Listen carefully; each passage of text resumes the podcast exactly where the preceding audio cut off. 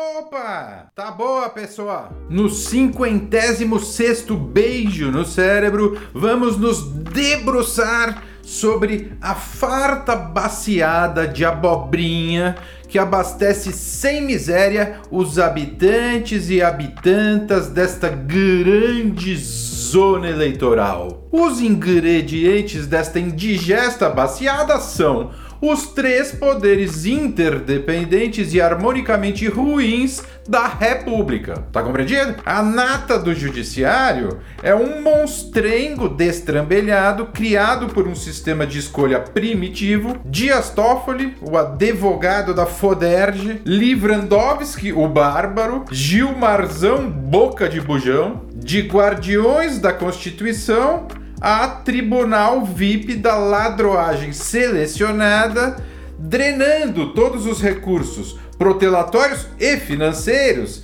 de milhares de cargos públicos agraciados com o pornográfico desaforo privilegiado. Compreende? No parlamento, você tem um pinguim totalmente acovardado, colocando as asinhas de fora, enquanto guarda na geladeira as reformas e medidas estruturantes, e um batoré que se nega a fiscalizar o judiciário, porque o judiciário também fiscaliza o pinguim e o batoré.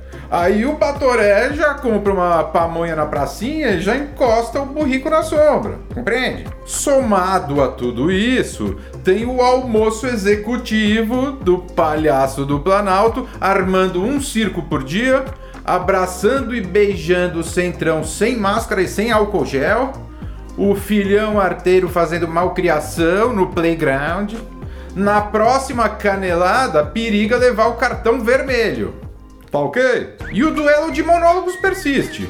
Um diz que defende a democracia, mas quer apenas trocar o ditador de plantão pelo seu tirano de estimação.